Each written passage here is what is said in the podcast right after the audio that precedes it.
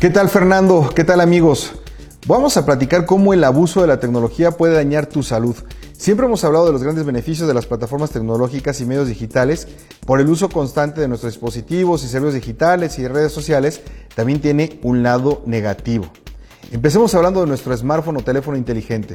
Nuestro inseparable compañero que inicia el día y también hasta que nos dormimos también está con nosotros.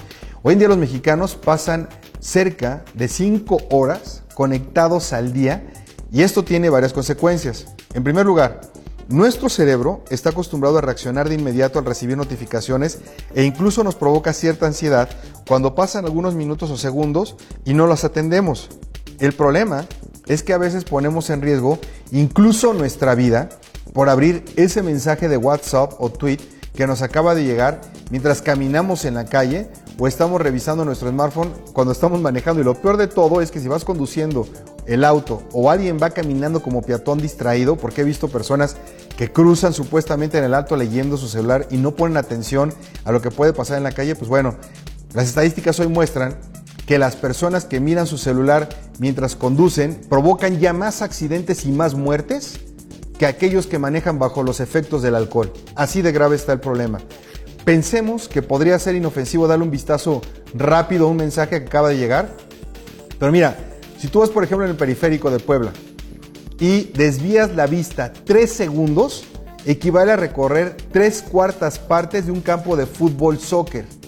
Y muchas, o sea, cosas pueden pasar. Imagínate que tú cierras los ojos durante tres cuartas partes de, o sea, prácticamente todo un campo de fútbol en esa fracción de tiempo. Otro de los grandes problemas para la salud es la gran cantidad de tiempo que pasamos frente a las pantallas. Si sumamos el tiempo que pasamos frente a los smartphones, computadoras, consolas de videojuegos y pantallas, mientras vemos Netflix muchas personas acumularían más de 12 horas diarias. La exposición prolongada a la luz que emanan todos estos dispositivos genera una cosa que se conoce como fatiga visual u envejecimiento prematuro de la retina, insomnio y hasta depresión, aunque no lo creas.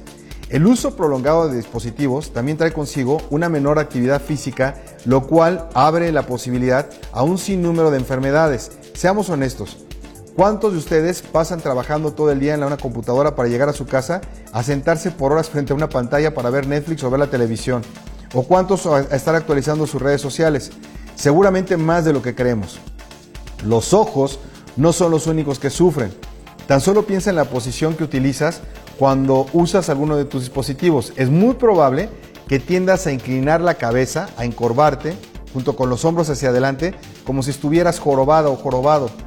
Esa postura podría generar secuelas en la salud esquelética de la gente, afectando la columna vertebral desde las cervicales hasta la columna lumbar. Si al usar celulares inclinas el cuello de 45 a 60 grados, la columna vertebral se somete a cargas que pueden alcanzar hasta 15 o 27 kilogramos.